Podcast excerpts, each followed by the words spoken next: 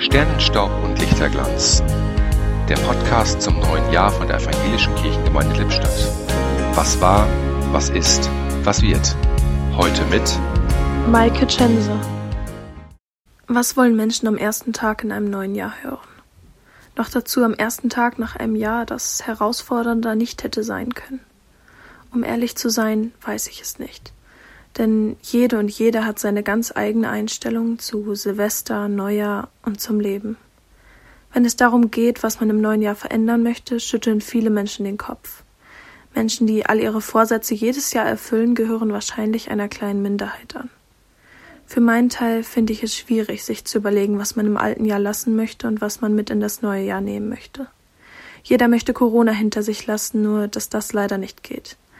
Erst hat mich das traurig gemacht, doch dann habe ich verstanden, dass ich diesem Jahreswechsel nur so viel Bedeutung geben muss, wie ich will. Viele sehen das neue Jahr als Chance, als Neuanfang. Doch ich sehe keinen Grund dafür, diesen Neuanfang nicht auch morgen noch zu beginnen. Oder in einem Monat oder drei. Jeder Tag ist eine neue Chance, egal ob sich das Blatt mit dem Kalenderblatt wörtlich wendet oder nicht. Dennoch, ich möchte Kraft mit ins neue Jahr nehmen. Und ich wünsche mir, dass die Menschen wieder mehr Kraft bekommen, gemeinsam durch diese Krise zu gehen. Und sicher möchte ich auch Dinge erreichen, aber ich gestatte mir auch, damit erst im Februar anzufangen, wenn mir danach ist. Zu spät ist es schließlich nie. Im Podcast hörten Sie heute Maike Chense